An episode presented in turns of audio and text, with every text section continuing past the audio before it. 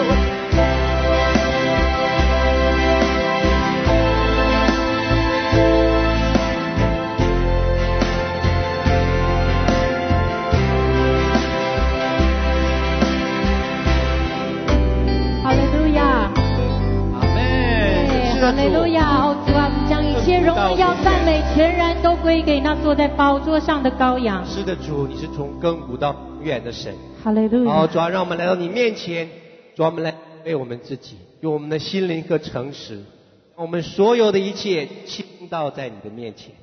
哦，主要，将我们的生命可以倾倒在你的面前，主要，如交奠祭物一样，求你来悦纳我们的敬拜和赞美，主要，来打开我们的心，打开我们的眼睛，打开我们的耳朵，更打开我们的口。阿门。因为我们的声音是可以上达宝座的，我们的声音可以穿透那仇敌一切的拦阻。阿门。哦，主啊。主啊，求你来悦纳，因为你是以以色列赞美为宝座的神。主啊，来预备我们，来预备我们，好，来预备我们。是的，主，哦，prepare the way。谢谢主，谢谢，祷告奉耶稣的名求。阿门。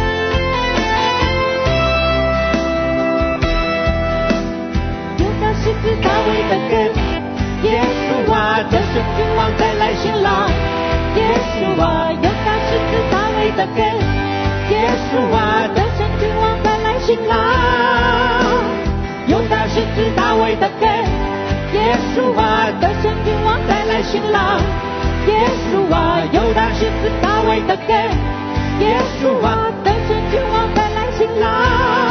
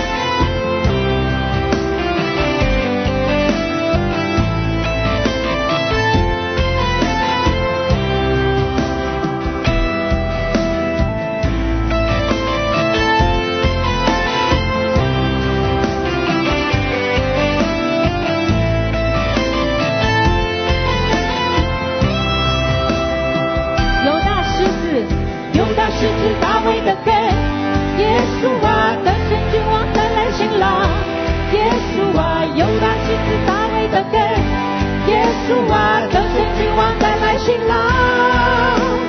用那狮子大卫的根，耶稣啊，等候君王再来新郎。耶稣啊，用那狮子大卫的根，耶稣啊，等候君王来用大狮子大卫的根，用那狮子大卫的根，耶稣啊，等候君王来新郎。耶稣啊，有大狮子大卫的根。耶稣啊，等胜之王。啦，结束啊！这次高飞的，结束啊！这次最后再来新浪，结束啊！拥抱这次高飞的分，结束啊！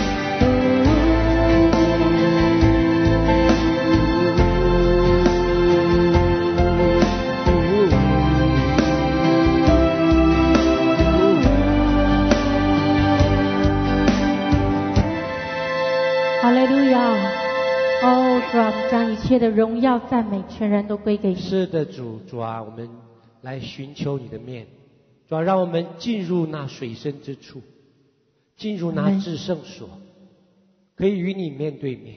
阿门，主啊，因为我们渴慕更多，阿门，更多。阿门。是的，主，来亲近我们，因为你说我们若如果我们亲近你，你就必亲近我们。谢谢你，主啊，圣灵来浇灌我们，充满我们，更多的可以得着我们。阿门。我们这样的祷告，感谢奉耶稣的名求。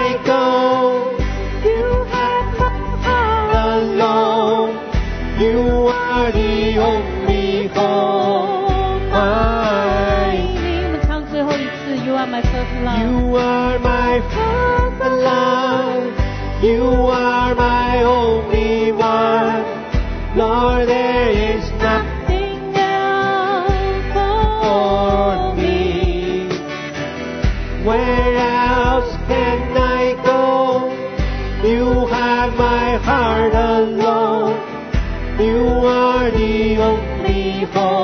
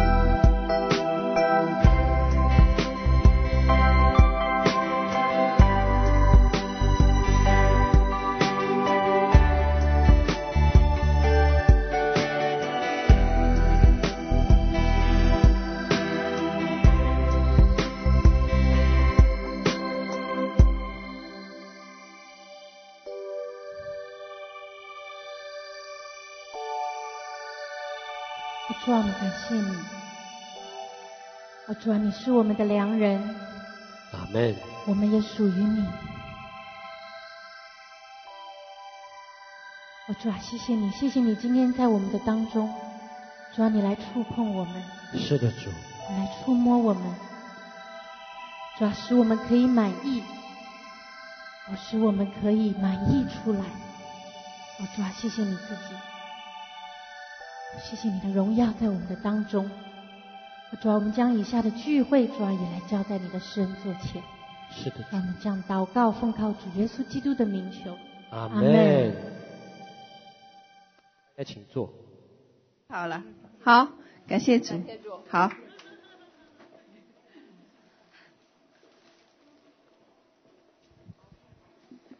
好，感谢神。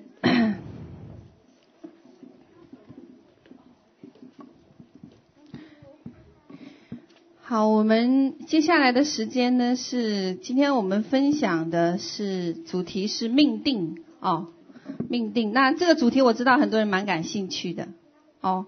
OK，那谁都想知道自己的命定是什么，或者有些人已经进入了命定，但是还没搞清楚。哦，OK，好，那我们请今天的分享我们的 Karina 深翠姐妹哦。OK，好，来，我们欢迎她。你要哪一个方面？这个方面。嗯，感谢神啊，我我又回来了。我大概从中国大陆大陆飞来，大概一个月之前，一个多月之前，我刚刚回去，然后又被神呼召出来，感谢神。嗯，那很特别。啊、呃，很特别。我这个题目实际上是很多人都感兴趣的。我觉得这个题目很大，我觉得我我也讲不了，但是很特别。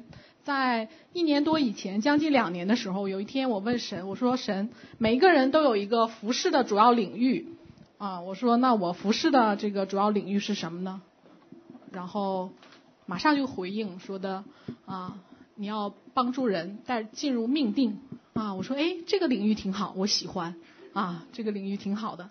然后紧接着第二天，明老师他在给我祷告的时候很特别，他明老师给我祷告的时候也也印证了，也印证了我跟神这个询问的这个服侍的领域。然后大概在两周之前啊，圣灵就提醒我说，你要开始预备，开始祷告，要这个讲这个命定的信息啊。我说我知道了。所以这个时候就真正体现出来什么叫嘴唇亲近神。我根本我就说我知道了，然后还没有动，直到一周多之后，明老师说讲这个题目，哎，我说太好了，我先听你讲一下。他说那就你来分享吧。啊，所以感谢主哈。啊，好，我们先来一起做个祷告。好，亲爱的阿爸天父，主啊，我们来感谢你。哦，主啊，谢谢你今天将我们召聚在你的面前。哦，主啊，求你来啊保守女儿，主啊，求你的灵运行在我们的当中。哦，主啊，让我们啊有呃让我的腹中流出活水的江河来。哦，主啊，使我传讲的都是从你而来的信息。哦，主啊，求你的灵运行在我们的当中，啊，让我们每一个弟兄姐妹，哦，主啊，都能够明白清楚自己的命定。哦，主啊，这是我们的渴慕啊，求你来按照你的旨意来成就。哦，主啊，我们来感谢你，奉耶稣基督的名祷告，阿门。啊，这个题目很特别，那就是，那什么是命定啊？我们都知道，好多人说我这一辈子活着，我也不知道为什么。啊，实际上这个命定呢，就是我们活着很重要的一个目标啊，是神这一生造我们最重要的那一个目的啊，也是我们啊在神面前活着所要完成的这样的一个使命。啊，那这个这个这个目的呢，是神造我们每个人都不一样的，就像我们长得也不一样一样啊，所以每个人的命定呢也是不一样的啊。我我之前对这个命定，我就想，那个命定这个这一辈子就固定了呀啊。然后实际上我后来我我我这个想法在神面前来悔改，就是我那那他造我的命定，我竟然不满意。啊，我不满意啊！你给我有一个命定啊，我没有尊荣这个这位神啊，所以我在这个啊这个寻求命定的这样的过程当中啊，神也来给我很多的一些启示，也陶造了我很多的生命啊，所以我觉得这个命定呢，是基督徒一信主之后是需要寻找最重要的一个一个东西啊，因为我们如果不知道自己的命定，就相当于我们的活着也没有意义，因为我们没有在地上活出来神要造我们的那个目的。也没有活出来，这个神让我们在地上这几十年当中啊，所要完成的最重要的那一件事情啊，所以我觉得这个这个命定呢，对我们每个人来说呢，都是很重要的。我们经常听那个那个罪的那个原文啊啊，在希伯来里边文，这个它的意思就是说没有那个击中那个靶心啊。那我们如果不知道自己的那个命定呢？我们我们相当于也就是在一直在最终嘛，因为我们一直没有击中啊，没有这个这个在这个神造给我神造我们这个目的和目标当中啊，所以我觉得这个啊犯罪也不一定就是指一些非常非常我们知道的一些不好的事情，那这个犯罪呢也是我们没有进入到那个命定啊，没有活出来神造我们的那个目的啊，所以我觉得。这个这个命定对于我们来说呢，啊是这个非常重要的。那那个命定啊，就是神对我们那个很特别的那一个心意啊。我觉得这个这个特别之处，真的是要在神面前来好好的来寻求的啊。这个那个心意啊，是神要来啊。使他的心得满足，啊，也使我们的心得满足的这样的一个这样的一个一个一个一个事情，啊，那实际上好多人说，那我的命定是什么？让我理解呢，每个人呢，他都有一个核心的命定，啊，像摩西他的命定就是带领这个以色列人从埃及出来，进入到迦南，啊，那亚伯拉罕也有一个命定，啊，要建立多国这样的，啊，所以。你像呃，那他我们每一个人的那个核心的命定，他会有很多小的小的一些东西来支撑啊。那那好多人，我这个实际上这个命定就是这个知道自己的命定，还有进入到命定呢，这是一个过程啊。当这这些小的，就是小的一些主要的来支撑这个核心命定的时候啊，那最后这个命定你就自己会会找到，会清楚这样。啊，像摩西啊，他从小就就就被被放在河里，然后在埃及皇宫长大，然后又经历旷野，那都是为了支持他最后的这个核心的命定啊。然后呃，像这个呃大卫呀啊，他也经历过很多的征战，很多的事情啊，也那个最后也指向那个核心的命定啊。那我们实际上我们每个人的命定，你多多少少大概都会知道一点，因为。你从你能找你能发现自己的命定呢？啊，你第一点呢，就是从你自身的特质会发现的啊，从你的自身特质会发现你的那个命定的端倪啊，然后你整个的成长的背景呢，也会指向那个命定啊。就像我自己来说哈，我现在大概熟悉我一点的人都知道，你现在怎么全世界走啊？啊，我从小就这样。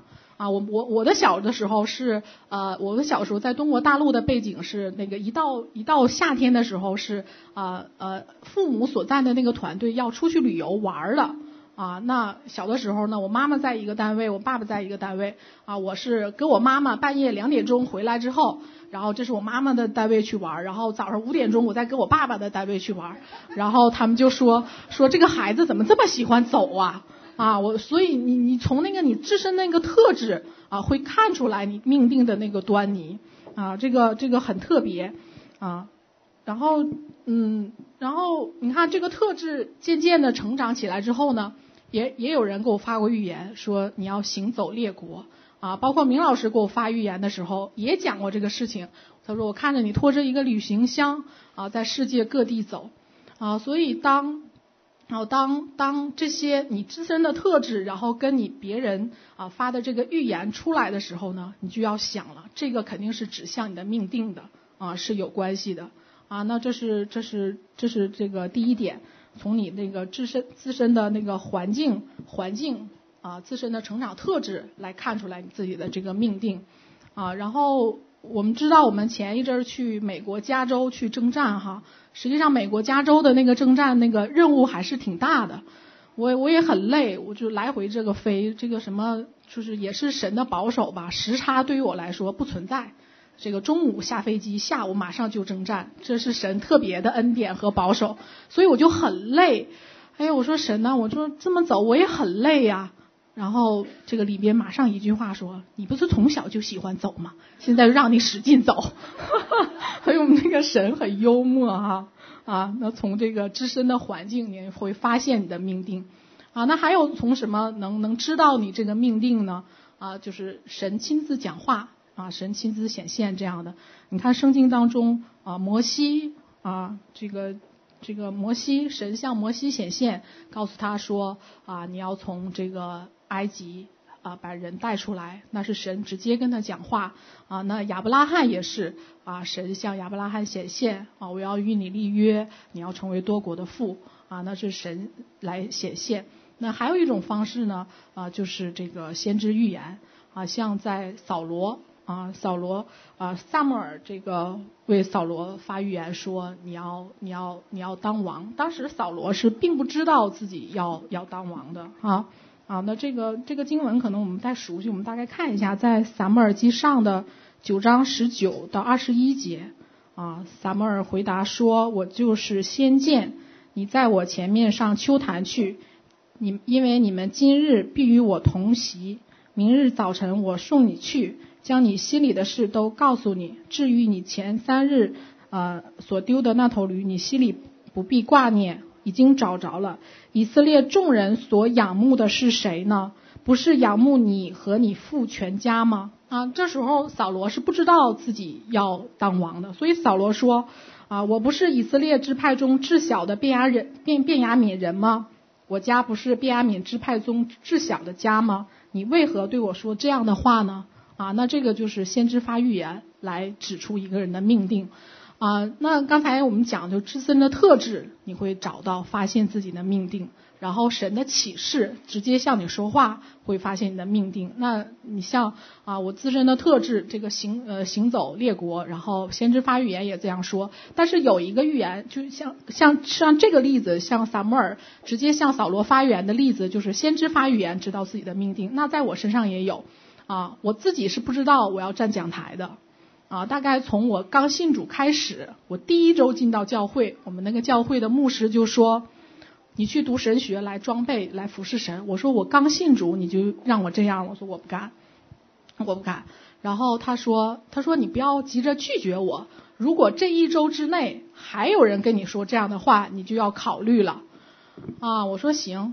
然后结果这一周当中，就竟然有一个慕道友。啊，他刚刚受洗到我们家，他就说说，嗯，我看你挺像台上那个讲课的那个人，啊，我说完了，但是我那个时候因为刚信主，生命光景也没有成熟哈、所以我就没把这个事情当回事儿啊，所以呢，这个就是先知发预言来啊，来来就是指明你的命定，那那这是第一个，紧接着还有第二个人。啊，大概过了五六年之后，第二个人他给我祷告的时候，他也说了这个预言。他说你要分享神的话语啊。我说这个事儿刚信主的时候就有啊，我也没当回事儿。那他再说就说吧，还是不当回事儿，因为因为是我本身里边有一点点抗拒，来抗拒这个事情的啊。那当我妈妈知道这个事情的时候，我妈妈是信主大概三十年，三十多年了。啊，他一听说有这个事情的时候，他当天晚上一夜都没睡。在他的这个观念和印象当中，在父母亲的那个观念和印象当中，啊，要站讲台来服侍分享的，那要受很多苦的，舍不得呀，啊，然后直到大概也是过了很多年，神有一天亲自跟我妈妈说话，因为，呃，我我就渐渐就会就会渐渐的，就是走入这个命定嘛。啊，走入这个命定，然后他就他就一直有这个担心啊。那直到有一天啊，神也亲自跟他说话，说这个女儿你不用管啊，这个女儿你不用管，所以他才对我放松了警惕，呵呵，允许我这样飞来飞去的啊。然后那这个呢，对于我来说就是先知发预言知道的我的一个命定啊。那紧接着第二个第二个先知给我发预言的时候，那隔了好几年啊，我也没有来回应这个事情。然后紧接着又过了一年啊，还有一个人给我发预言讲说，嗯，你要当教导的，啊，分享神的话语。然后我那个时候我就有点急了。我就我就我就我就生气了，有点，然后我就大概是一个这样的一个这样的一个手势，说我才不要当教导的，啊啊，那大概我生气了，谁也有一点点生气了，所以我当我意识到这个问题的时候，我就说我我才不要当教导的，啊，这个事情我还没有意识到这个问题有一点点严重，啊，直到那个时候明老师给我发语言，他说啊，他讲的就更直接了。他说：“我看见你站在讲台上，啊，他说不仅神要使用你带导的口，也要也要使用你分享话语的这个口。我那个时候才开始跟神来悔改，悔改说，我说神，我竟然如此的悖逆哈，啊，这个你给我的这样的一个命定，我竟然竟然竟然觉得说我才不要当那样的。我大概用了一年到一年半的时间来悔改，啊，因为这个事情真的是悖逆到到极点了。”啊，这个隔着几年，从你信主第一年就开始有人讲，就隔着这么多年，这么多人跟你讲，我还是来来来来反对啊，来来背逆这个事情，所以我我花了很长时间的来悔改啊。这个那那我们都知道，这个这个命定呢，它是它是你自己预备要进入这个命定呢，是要一个过程的。那我相信呢，神在这个过程当中呢，也来也来制造我，也来陶造我。啊，所以当我们知道啊自己的这样的一个命定，你自身的特质，然后这个神跟你说话，然后包括别人给你发预言的这个这个这几项结合在起来，你这个你这个命定大概就勾勒出来一个轮廓了啊，大概不会是太有太大的偏差了啊。那所以呢，这个命定你知道这个自己的这个命定呢，那你也要有一个回应啊，就是所以说我们讲神说这对你有一个命定，有一个呼召，你也要有一个回应。啊，那实际上呢，就从我个人来说呢，我是没有回应的。啊，那那我刚信主的时候，我刚信主的时候，我到教会里面聚会，有一天我就非常清楚的有一个有一个有一个意象，就是啊，耶稣在大概站在我的左前边，啊，他向我伸出了右手。他把我的右手呃向我伸出了右手，我我我我靠后一点，我当时非常紧张，我就想，咦，这什么东西啊？我就想这这这什么东西啊？因为那个时候不知道，刚刚信主。啊，然后但是我我知道那个是真实的，因为我我从心里边就开始发出喜乐，因为你看见耶稣，你一定是那个满心的喜乐，就无限的那个温暖和喜乐，然后呃不会那个当场的那种大笑，但是从里边往外的那个喜乐，哇，那个笑，我觉得我这一辈子没有经历过那么满足的一个微笑，啊，然后我又开始哭啊流泪。然后等结束之后呢，我就问牧师，我说牧师，这个是我自己想象的吗？啊，牧师说你自己想象还能想象成哭吗？我说这个也是自己想象不了哭哭哈，也自己想象不了那么满足的微笑啊。那所以说，所以说呢，这个呢是神，他就向我向我他他向他邀请我来回应他啊，他对我有一个特别的那个心意。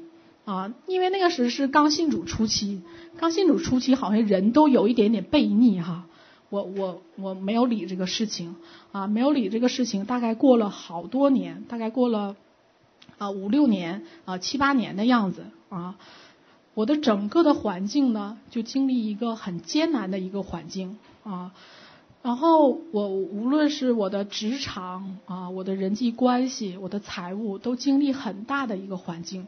啊，经历一个重压，包括我的家人对我也不理解。我那个时候我经常哭，我不理解我为什么会这样。啊，我这个也跟我原来的工作这个差距也太大了。啊，所有的门都关上了，只有一扇门没关，就是装备和服饰的门没关。虽然那个时候也是在教会里边不会有特别重要的服饰，但是一直是不断的。啊，就是只有这扇门没关。啊，那因为呢，我一直没有回应神的这个呼召，他对我的这个命定的一个呼召。所以我就经历那样的境况，起初我还不明白，起初我还不明白，然后大概过了是五六年，呃，可能五五年到七年之间的时候，有一天呢，圣灵就说你开车去一个地方，是去郊区。我说我今天去郊区没有事儿，啊，圣灵就特别催促我说：“你开车去。”啊，那我就上车开车。我上车大概十分钟之后，我就开始哭。啊，实际上因为我最开始到教会里边看到那个耶稣向我发出那个邀请的那个意向，我不明白是什么意思。到那一天过了那么多年之后，我才明白，就是他对我有一个呼召，我一直都没有回应他。啊，那他对我有一个命令的呼召，我没有回应。啊，我我我我就在那哭啊，我说主啊，我竟然如此的悖逆啊！啊，这个你造我的这个命定，我既然不愿意来回应你啊，所以我就开始哭。然后从那个时候我就开始来向神悔改，来回应。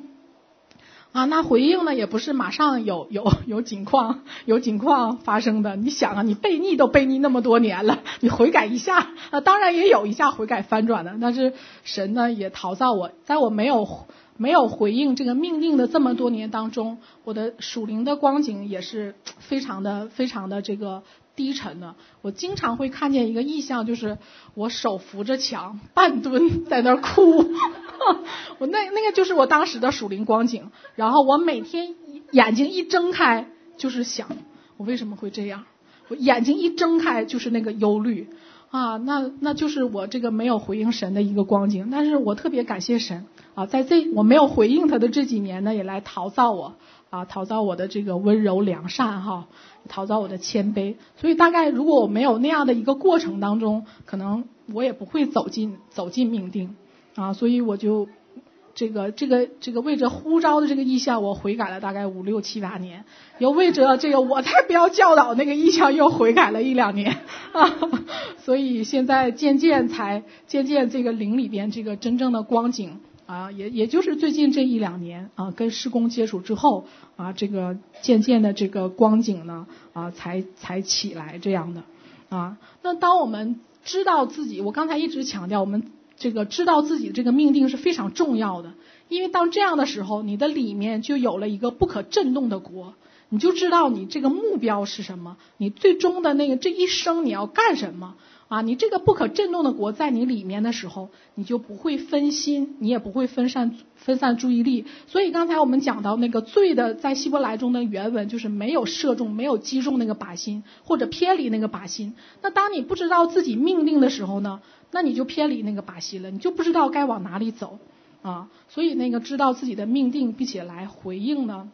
啊，是非常重要的一件事儿，啊，以至于我们里边有这个不可震动的国，也不会偏左，也不会偏右。所以圣经有一句话说，啊，这个这是正路，你要行在其中。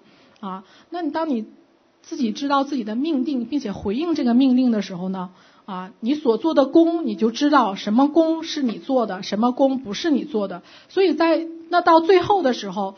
啊，你在最后这个交账的时候，什么是金银宝石的工，什么是草木和结的工，一下就分出来了。所以呢，你你知道自己的命定，并且来回应这个完成这个命定呢，啊，使使我们少做很很多的草木和结的工。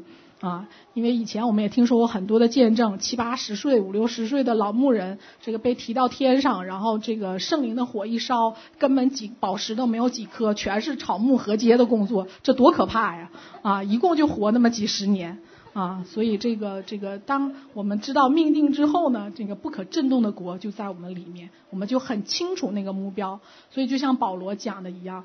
啊，我当跑的路我已经跑尽了啊，当守的道我已经守住了啊，所以你要不知道这个呢，你也你也不知道你跑的路是什么，你也不知道你该守的道是什么啊，所以这个这个核核自己自己知道这个核心的命定呢很重要啊，那你不知道自己的命定，你就谈不上忠心啊，你你都不是干神让你干的事情，然后你说我我是又忠心又良善的仆人，这个太可笑了。啊，对吧？这个太可笑了。所以你不知道自己的命定，你谈不上忠心的。所以很多你做的很多工就是草木禾秸的工啊，不是金银宝石的建造啊。所以这个这个这个求神今天来帮助我们哈，给我们一个恩典。刚才不说四活物在这吗？那四活物四活物一定知道我们的命定啊。所以我们今天就跟神一定要这个不能放过四活物是吧？要知道我们的这个命定啊。感谢主。那我们我们知道这一信主之后哈、就要什么进入征战呐啊，就大征个人生命的征战呢，那那个什么国度的征战呢？那这个实际上征战的这个核心都是要夺回这个命定啊，因为你看那个罪的原文就是说你偏离那个靶心嘛，那魔鬼对我们的这个对我们的攻击，主要也是说让你偏离神造你的那个目的。嗯，所以我们我们我们说有的时候为什么要征战呢？那实际上征战的很重要的一个原因就是让你自己不偏离啊，从撒旦那里边夺回你的那个命定，也为你的自己的这个命定来征战。因为他这个命定，你你把这个命定夺回了，然后你征战得胜，不能让撒旦来偏离偏离你的命定的时候，你一系列的东西呃就就出来了。你就像刚才讲的这个。这个这个草木合接的事做的工你就不会做了，你就是金银宝，你做的就是金银宝石的工，那金银宝石的工就是神让你做的那个啊，所以我们这个大征战、小征战的最重要的一个核心就是夺回那个命定啊，不偏离神造你和让你在这个地上所要完成的这个这样的一个使命，嗯，那这个实际上命定呢也关乎着奖赏。啊，因为你只有完成神让你完成的那个事情，啊，才有那个奖赏嘛。那这个应该可不像我们中国人说的，我没有功劳还没有苦劳嘛。那个在天国里面的奖赏大概是不会这样的。嗯，所以所以这个这个命定呢是关乎着奖赏。所以在那个启示录当中呢，启示录当中也三章十一节也讲过，说我必快来啊，你要持守你所有的。免得有人夺去你的冠冕啊，那这个冠冕呢，也是也是这个这个命定的一个奖赏嘛啊，所以这个命定呢也关乎着奖赏啊。我刚我刚才讲了，我大概一个月一个月之前，我刚回刚飞到中国大陆，然后我再要飞到温哥华参与征战，我是很累的，我确实很累，然后我也不想，哎呀，我也不想，也不想这个，就想要不然就别去了，然后。这个神马上就给了我一个很重要的一个启示。我大概这辈子经历过神两个很重要的启示，一个是关于羔羊的婚宴，我能不能进去；另一个呢，就是关于这个我能不能得奖赏。我刚才讲到这个命定也关乎于奖赏哈啊，因为那个那个刚才讲了，这个经文也讲了，你你持守不住的话，这个冠冕就被夺去了啊。我得到一个启示，就是我做了一个非常清楚的一梦，就是啊，我来到了耶和华的山脚下。啊，我知道这个山是得奖赏的山，就是我来到了得奖赏的山脚下。这个山呢，又高又尖，啊，不是像我们看的那种稍微有一点那个高度的，是基本上七十度的、七八十度的那个角，又高又尖。啊，我看也有很多人来登耶和华的山，但是他们身上都有一个特征，他们的特征就是全是轻装上阵，啊，然后其中有一个就像镜头特写拉近了一样。就让我看见一个男士，他就只背了一个绿色的小背包啊，然后身材非常矫健，全是肌肉那样的。那大概是这个属灵的这个这个属灵的肌肉比较健壮哈。然后我也来到山脚下了，我也在山脚下。然后我的一个同伴就说：“哎呀，我们带着这么多东西登山，那登山我就得扛着这么多东西，那太累了。”他说：“我们俩就别去了吧。”哎，我说：“行啊，太累了，我们俩就别上了。”啊，实际上我当咱当时在梦里不知道这个是得奖赏的山，我就知道这个是耶和华的山，登耶和华的山了。我就想这个山，这个登不登也就那样吧。啊，我说行，那行，那别去了。啊，然后我就醒了，因为当当时在梦里面，我梦见我的一个一个属灵的一个长辈。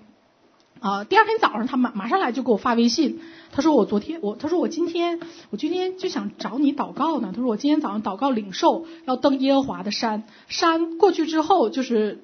那个应许之地像迦南地应许一样，啊，我才意识到，我说这个不行，这昨天晚上这个梦非常重要，我就开始在神面前祷告，啊，在神面前祷告，渐渐那个启示就出来了，我已经来到了得奖赏的山脚下，啊，那我若因着疲累，因着疲乏，我不来登这个山，我不付上这个代价，我的那个奖赏就失去了，我也进入不到那个应许之地，啊，所以我说，我说这个这个，我说我说我再飞到北美，我无论多累。我这个我爬我也要爬进迦南地啊，所以 所以所以我就我就就是这个神的这个力量一直在支持我，我这个很快我又飞回来，然后参加温哥华的征战啊，就是在温哥华那一次，基本上有一个很特别的一个一个经历，就是什么时差不存在的，中午中午这个到中午到机场，大概喝了口粥，下午马上就去征战啊，所以神给你那个命令，他也会给你相应的这样的一个能力的支持，他不是为难人的神，所以有的时候我们对命令有一些惧怕，就像我刚才说，我说我才不要当教导的，就是我。对我对这个命令我有一个惧怕，我就我就想，我我也不是擅长演讲的那类人，然后还要查经啊，然后你讲的对不对，别人还要评论你，然后还要问你问题，那太麻烦了。我说我这个这个不干啊，所以一会儿你们有问题不要问我啊，问明老师。我这是还是刚开始的过程当中，嗯，感谢主啊。那这个，那刚才说是这个。这个这个命定关乎着奖赏，那你因着自己呢，你可能会这个因为自己付不付上这个代价呢，呃，失去这个奖赏，失去这个命定。那这是自己一方面，那神呢也会在这个关于命令的这过程当中给你考试啊。你像之前有一个先知给我发预言，他说他说你是做高层次属灵征战的，嗯，那这个呢？就像我刚才讲的，你大概你生命当中的一些特质，你会发现自己的这个命定的。就当你你对某一个领域特别感兴趣的时候啊，那你就知道你就是这个命定。所以我一信主的时候，我就知道啊，有征战有祷告。所以他他发他给我发这个预言的时候，我也不吃惊啊。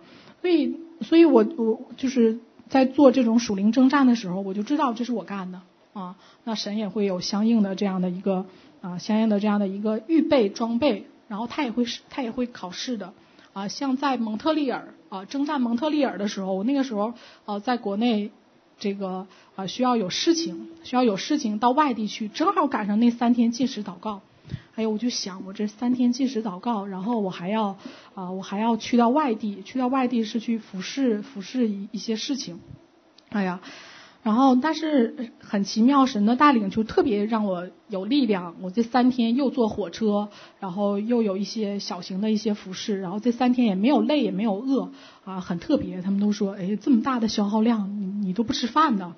啊，然后说这很特别，然后紧接着那次服侍，那次那个那个那个呃那次的这个呃到外地去的这个小型的服侍之后呢，是有一是有一个机会到印尼去的，紧接着就有一个机会到印尼去。那印去到印尼呢，就是我们蒙特利尔开始征战的时候，因为之前都是预备嘛。那去到印尼呢，是呃这个蒙特利尔征战的时候，他们好多人，包括这个这个先知性的人也说，好多人就。那天因为那一个团队是很多先知性的这个老师在，好多人都说你应该去印尼，我就想我我好像不能去，我就觉得蒙特利尔征战我好像不能去啊，所以啊到到到临最后一天早上要走了，他说你还不拿你还不拿护照去吗？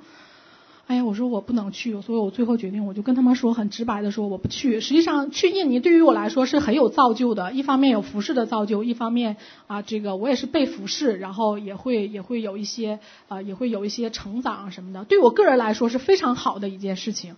啊，但是我就知道，那当你自己的你自己的一个需求和神的国、神的义的需求的时候，你你你有一个选择在哪里啊？所以我就我当时很知道神这个是神的考试，因为也有人做梦梦见我我在考试啊，来来来在在考试这样的啊，然后包括我在异梦当中，明老师也特别讲了说，你你这道题这么做，我就给你得一分，我才想，哎呀，这么这么难才得一分，这要及格得得。得什么样啊？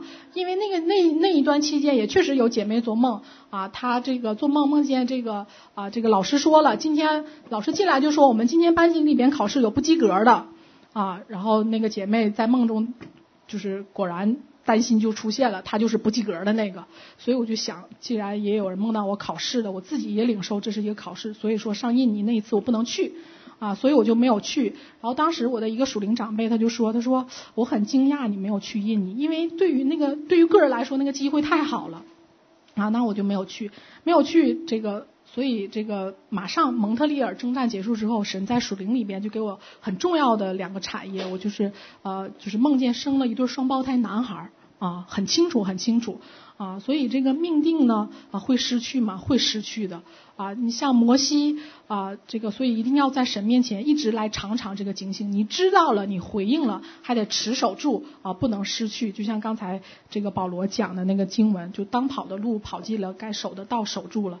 啊，那那个摩西也失去的命定，他虽然带以色列人出了埃及，但是并没有进入到迦南当中。啊，那所罗门王也失去了命定。啊，所罗门一生经历了神很多丰富的恩典呢。那到老，神说我要夺回你的国。啊，所以圣经当中这么多人物啊，都失去过这样的命定。啊，那我们在这个真正的现实生活当中，也确实有这样的带领。啊，所以我们也呢也有这样的一个啊一个观念呢，就是不要失去的这样的一个命定。啊，那扫罗啊，扫罗也失去了命定。当时撒母耳说：“我膏你做以色以色列的王。”但是扫罗。我们大家都知道，最后失去那个命定，所以圣经当中那么多失去命定的一个例子，真的是给我们有一个会有一个很大的一个警醒啊啊！那那我们个人的命定呢，实际上是跟一个团体、一个团队的命定是相关联的啊，因为你从圣经当中你就能看出来啊，你就能看出来这样的一个端倪，就是啊，如果没有以色列民的话，摩西的命定谈不上摩西有命定啊。那如果没有亚伦霍尔啊，没有这个约书亚，这个摩西的命定也不能成就啊。所以我们的个人的命定呢，跟一个团队的命定，跟一个团队团体的命定呢是相关联的啊。那这就像一个拼图一样啊，你在一个团队当中，你在一个施工当中啊，你就是那样拼图的一块儿。那整个施工呢，又会是一个拼，是一个整体的一幅图画。那施工和施工之间呢，又是一个整体的一个一一个神的整个的一个计划。啊，所以是当年穆约翰，穆约翰他来寻求神的时候，大概他他要有一个月的禁食，当半个月过半的时候，啊，神就啊神就告诉他那个那个那个启示了，他要得到他要问的那个事情，然后他说，那我剩下半个月就不用进食了，啊，神说那那那不行啊，剩下半个月你继续要进食来寻求，所以他在剩下那个半个月寻求的时候，啊，神就给他这个属灵的眼光，就是看事工与事工之间的连接。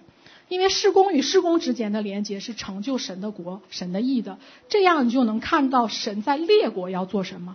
啊。所以我们个人的命定呢，是跟一个团队施工的命定相关联的。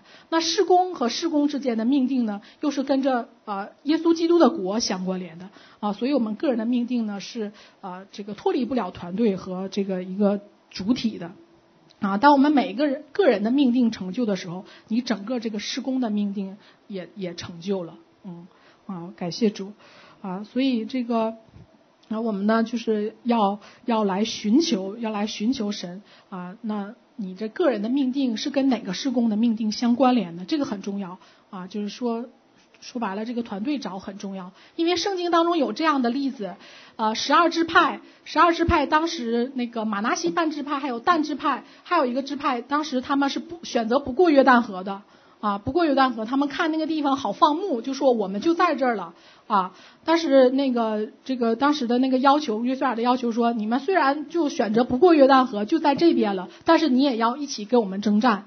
啊，那虽然他们征战了，但是并没有选择过约旦河，没有过的那个神立的那个约。所以你看圣经最后两个半支派被先掳的，就是那两个没过约旦河那两个支派。啊，所以你进入到哪个团队当中也非常重要，因为你我不相信当时那两个半支派的人全部同意过约旦河，我不相信这样的。因为你怎么可能所有的人都都都决定不过约旦河？一定是那个领袖决定不过那个约旦河了啊！所以当我们这个个人的这个呃命定进入到事工当中，进入到某个事工某个团体当中啊，你也有就是有这样的一个责任和呃义务呢，也要为这个事工祷祷告啊，以免这个发生不过约旦河那样的惨案哈。所以你看但支派到最后的时候，启示录当中讲十二支派是没有但支派的。这个支派就没了，所以很可惜的。就像就像之前明老师分享过啊，那个撒旦从天堕落，及其他的使者从天堕落，那不一定他的使者都犯罪的，只是说他站到那个阵营当中，那整个这一个阵营全没有了啊，就像那个两个半支派被掳的时候全被掳了，那底下的人也没有办法决定这个是这个 leader 的这个这个想法啊，所以我们的个人的命定跟这个事工命定关联的时候呢，啊，我们一定要为这个事工所在的这样的一个团队连接的这样的一个团队来祷告啊，所以以免发生。被失去支派的惨案，嗯，所以当这个啊、这个事工的呃施工与团体的这个命定的关联呢，就会让你有一个宏观性的眼光啊，那宏观性的眼光呢，嗯，就是。你就知道神的国度在做什么，神在列国做什么。所以我就，所以明老师经常会讲，这个人说你不是在地方的，你要是进入国度性服饰的。所以这个国度性服饰就是说，你要有那个属灵高度的眼光和宏观性，你自己的命定放在一个团队当中啊，那这个团队是跟神的国有直接相连的，那也相当于你我们个人的每个人的命定呢，都跟神的国是直接相关联的。啊，所以你要有那个属灵的那个高度宏观性的眼光来看待你自己的命定跟施工的关联，然后跟整个列国的关联关联啊，这样的，呃，所以我，呃，我今天是我们施工装修装修更新之后第一天的主日分享啊，那我飞了好几千公里来到这儿，然后开始进入命定来分享，这再愚昧的人都知道这代表着什么，是吧？就这个，所以这个。嗯，怎么会有这么特别的事情啊？来开始站讲台来分享主日啊，所以这个你一定要有那个属灵的那个眼光哈，来看出来你自己的命定跟神的国的这个关联。所以我我在美国加州征战之前呢，我也是有一些疑虑的，因为呃我我没有像亚伯拉罕那样的顺服，当时神说让他出乌尔，他去的时候还不知道往哪里去就出来了。我这个我我我上美国加州，我知道神呼召我，但是我还是有一点点疑虑的。哎呀，我我我去去去去，虽然知道是去，但是心里会有一些担忧啊。那借着这个。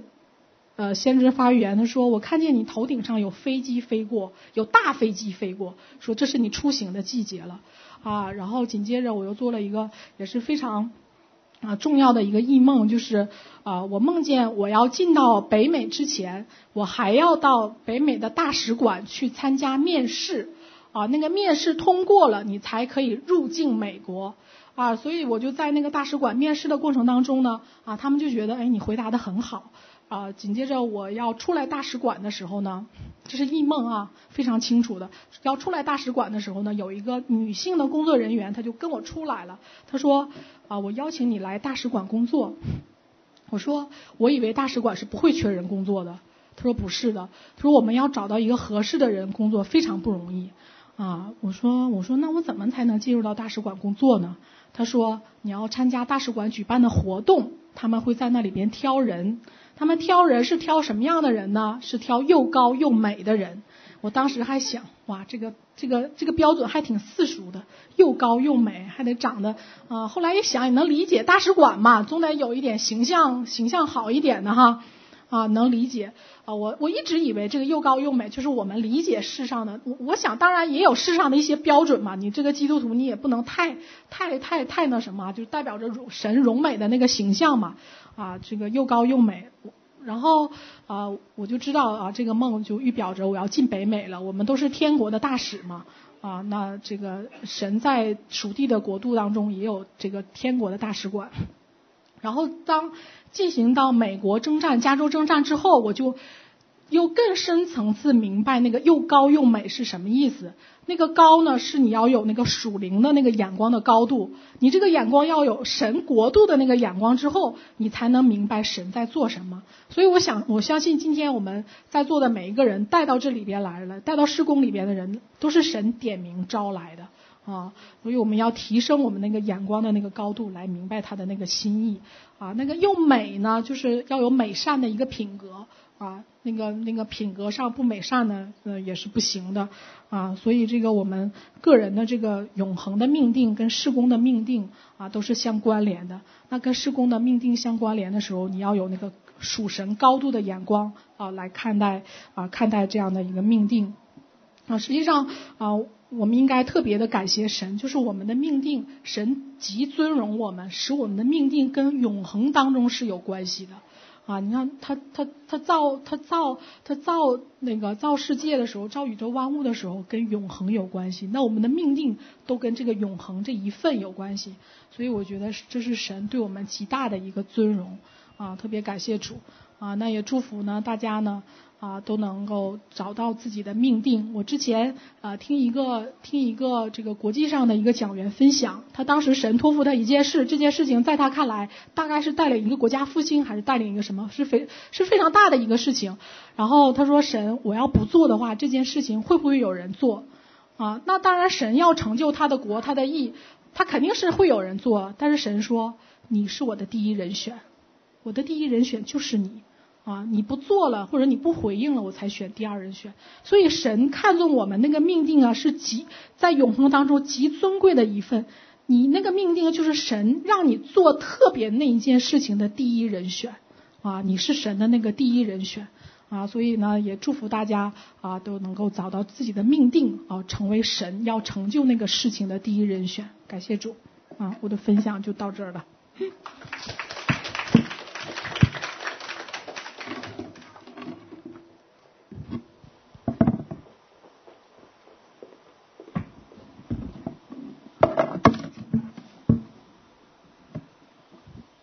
他讲了有四十五分钟吧？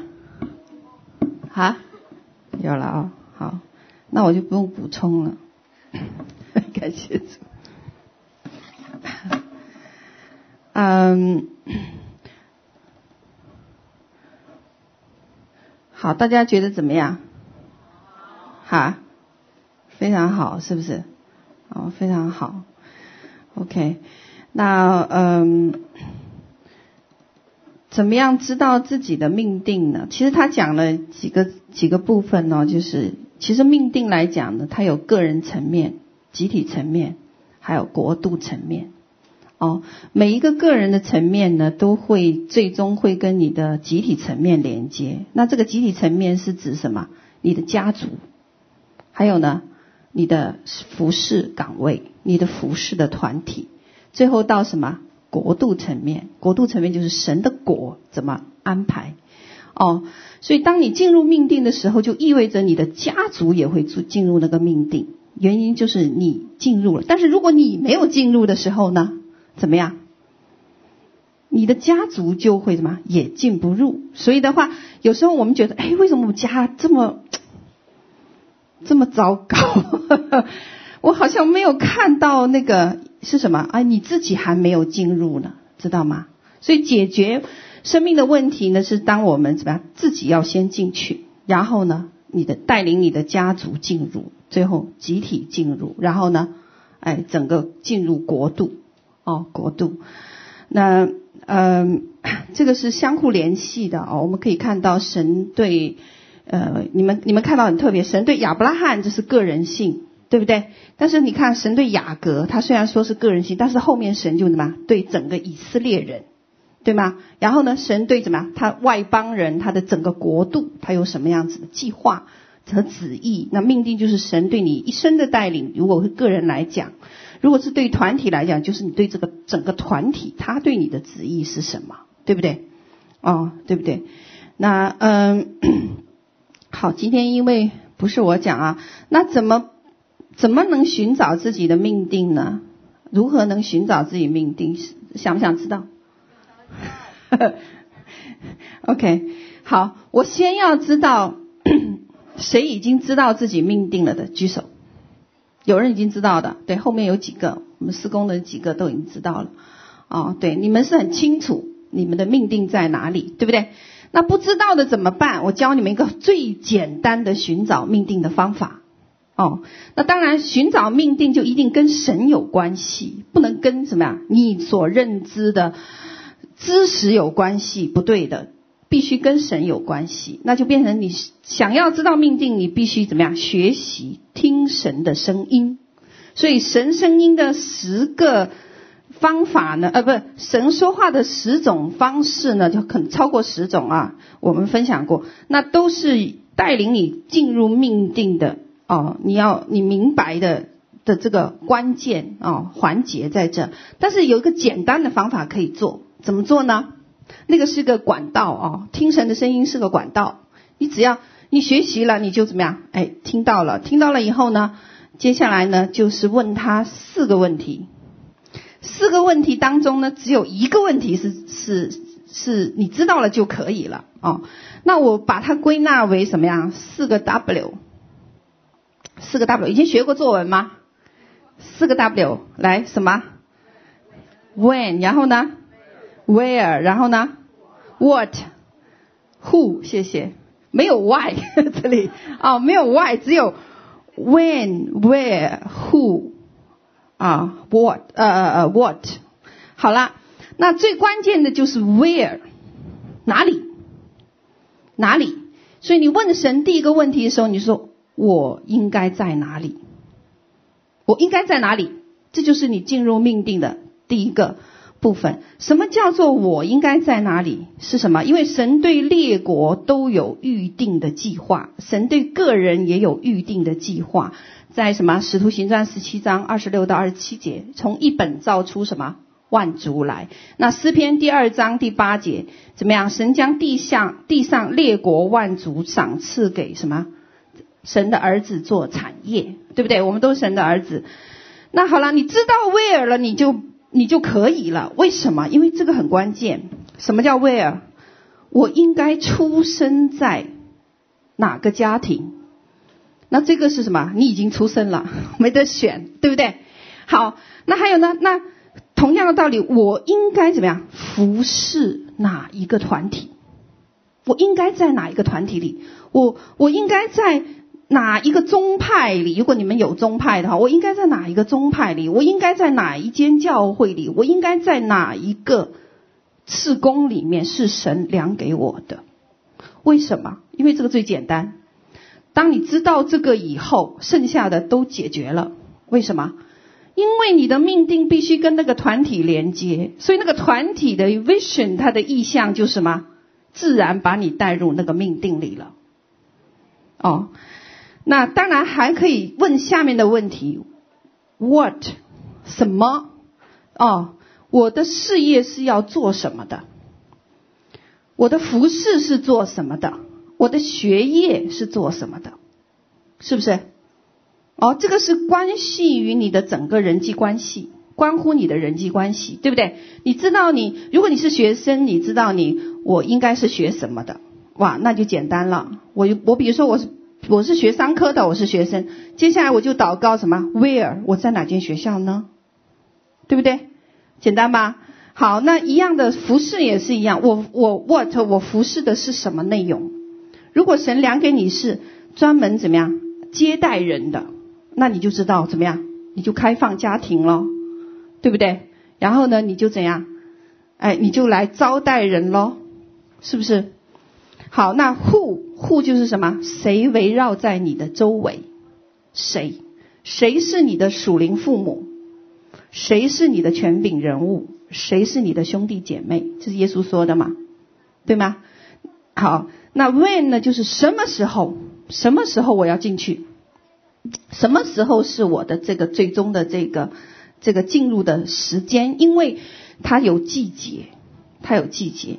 那什么时候可以进入命定呢？通常有一个标志，当你遇见什么云柱火柱的时候。什么叫遇见云柱火柱？在出埃及记里面，以色列人怎么知道他进入命定了？是在他埃及为奴的时候吗？不是，在埃及为奴的时候，他就什么呀？觉得我好像怎么，我周围都这么糟糕，懂吗？都这么糟糕，是因为什么？他们没有看见他们的命定，他们没有进去。所以什么时候他们进入云柱火柱？就是你得着圣灵或者得着神非常清楚带领的时候，你确定你的归属的时候，那个时候怎么样？你就进去了。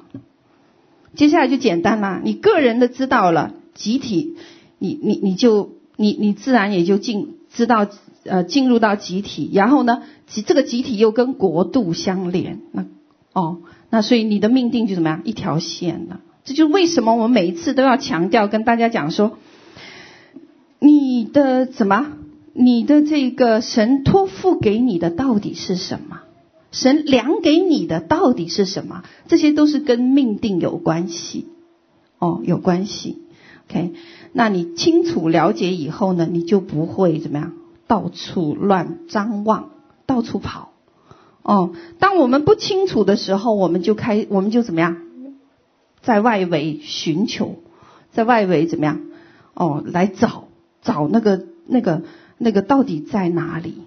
哦，OK，那。呃，这是我教给你们的最最快的一个方法，最快的一个方法。哦，那我们可以先啊，如果你们想现在知道自己哦的命定的话呢，你们都可以站起来。哦，那个 Sarah，好，你们已经知道的呢，你们就不需要了。哦，因为你们已经知道了。哦，啊，那。对，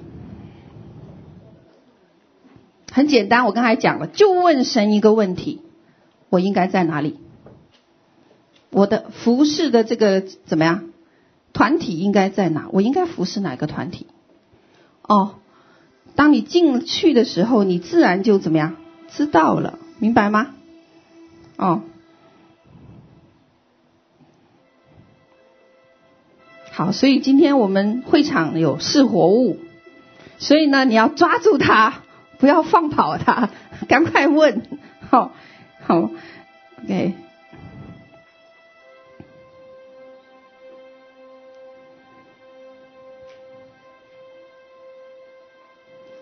好，奉耶稣基督名，主要神的灵在我们当中来运行，我们真的想知道神你量给我的份在哪里。好使我真的能够知道怎样忠心，不然我连向谁忠心我都不知道，不然我连该该对什么事情忠心我都是迷茫的。我还以为我说我已经神，我已经对你忠心了。你看见我做了那么多的服饰，我忙碌于这一个外宣，或者我忙碌于这个病人，或者我忙碌于我这个工作哦。OK。但是我今天呢，透过哦这个分享呢，我终于明白，原来中心是要在命定之上的。哦，中心是要寻找到神托付量给我的份，我才能够忠心的。不然所说的都是什么空话，所说的空话。不然我就像那些人一呃，像那些外邦人一样。我为别人养了十八年的孩子，结果这个最后一天，有人告诉我，这个孩子不是你的。哦，这个孩子不是你的，也不归在你的名下。主要，不愿意做这么冤枉的事情。哦，所以今天呢，主啊，你来帮助我，我要在我的心里面，哦，我要来向你寻求。我应该在哪里服侍？或者我的我的未来哦，你量给我的是在哪里？你要量给我的份到底是什么？好使我能够专心，好使我能够哦来寻求。我也不想像以色列的十二个支派里面的两个半支派一样。没有过约旦河，而且还会在末世的时候失掉所有的位分，完全哦，完全名字被涂抹掉哦。主啊，求你来帮助我哦，帮助我，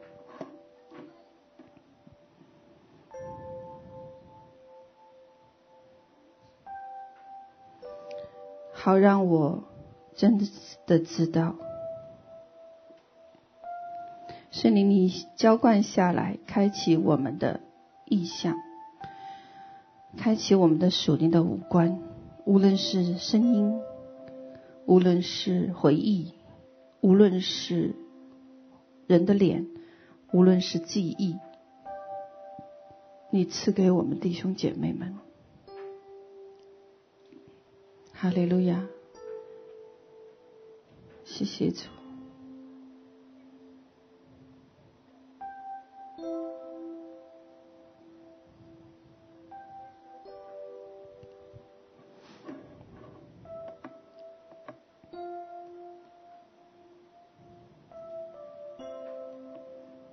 因为荒凉时期要结束了，暑天的命定的时刻来临。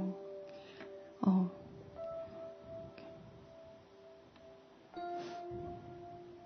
就像当年的以色列人一样，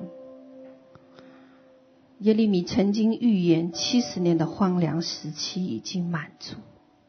哦，要脱离被掳的时刻，属天的命定就要来临了。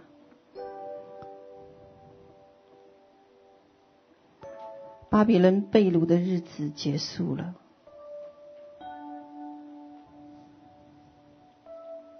我们也不想啊，像刚才我们所听到的例子那样，啊，扫罗没有满足他的寿命就死去，啊，旧一代的以色列人也没有能够进入迦南之地。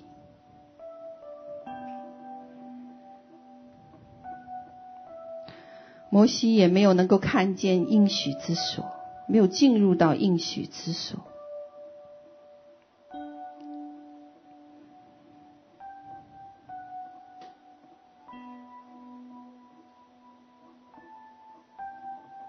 所以现在求神帮助我们。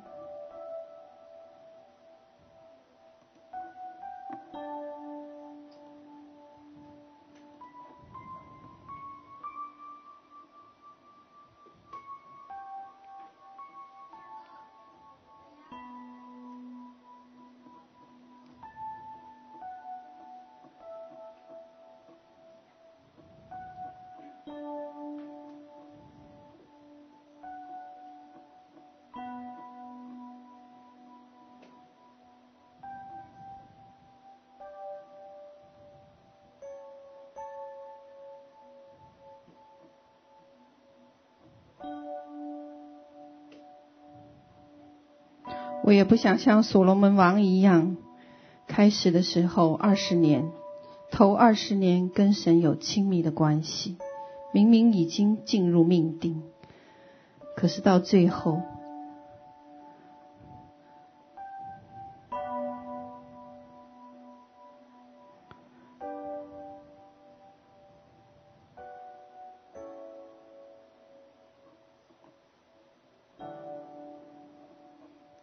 感谢你，赞美你。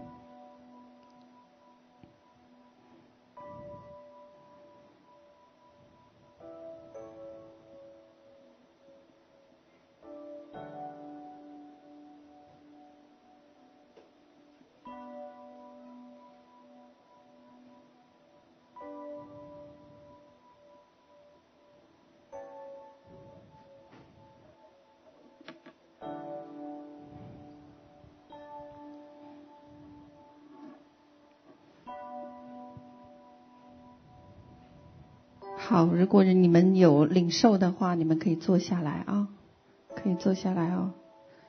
已经清楚的可以坐下来，哦，感谢主，感谢主，嗯，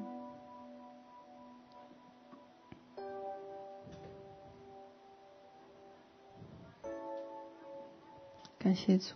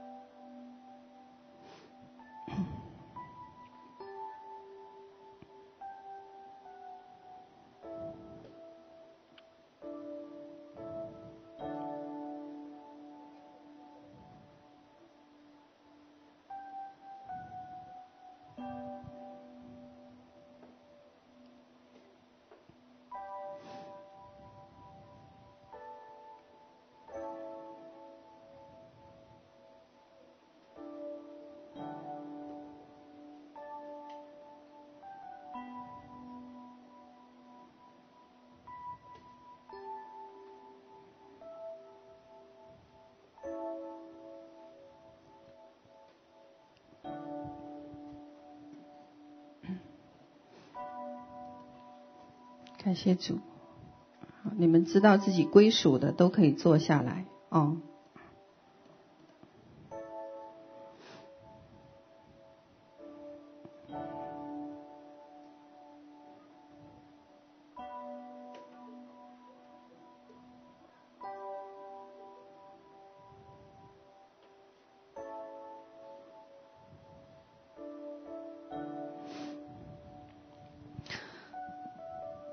我们知道在耶稣基督的时代呢，有五千个人吃过耶稣神迹变出来的鱼和饼，对不对？后来又有四千个人也吃过耶稣基督变出来的鱼和饼，对吧？无数的人看过神行神迹，无数的人经历过耶稣基督的医治。但是你们知道后面只有多少个人看着耶稣升天吗？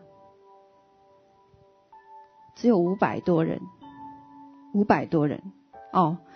那这五百多人就看着耶稣升天哦。那神为人预备是极美好的福分，得着的不多哦。那最后呢？最后呢？这五百当中呢？能够在马可楼等候主耶稣基督，呃呃呃呃，等候呃主耶稣基督的灵，就是圣灵降临，有有谁吗？有多少人吗？记得吗？一百二十个，对不对？一百二十个。好，那一百二十个呢，就是后来怎么样将福音广传，然后呢，在各地带领神的国和教会进入什么复兴和命定。哦，那我们就很奇怪，不是有五千人都经历过神迹吗？哦，那么不是有五百人都看过耶稣升天吗？为什么只有一百二十人进入了命定？那剩下的三百八十个跑哪里去了？三百八十人跑哪里去了？哦，OK。后来这一百二十人呢，真的是居上不居下，作首不作尾，哦，翻转了当时那个时代，而且这个影响力一直延续到我们今天，哦，OK，一样的，在那个时候发生的事情呢，在神再来的日子里面呢，也会同样发生，哦，很多人经历过神迹，很多人看见神的作为，甚至亲自怎么样遇见神。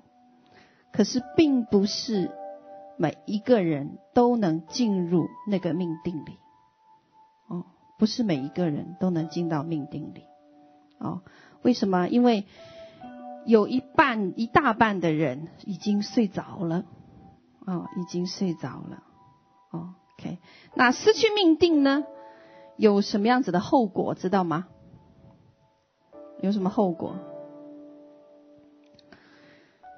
下一堂课哦，我们让下面那个人来讲，失去命定有什么后果？嗯嗯，我们在看到圣经里面很多例子，最后失去命定的，哦，就是一个会出现被掳掠，一个呢会出现日子尚未满足就要离开这个世界，还有呢。死亡，哦，还有呢，失去神赋予的权柄，被替代，被替代，哦，被替代。那权柄呢，会跟命定相连的，哦，OK。那呃，当我们人得不着属灵的权柄的时候，我们很自然就会眼眼目去寻找属世的权柄。但是你们看到属世的权柄。不一定身上就有属灵的权柄，哦，啊，那这个就是我们的人得不着的时候，我们一定找一个东西来替代，哦，OK，那属灵的权柄呢，我们都晓得是真实的，真实的，哦，OK，好，感谢主。那我们还有多少位没有？哎，都坐，还有五位，五位，哎，不是让你坐下来，你，你，你。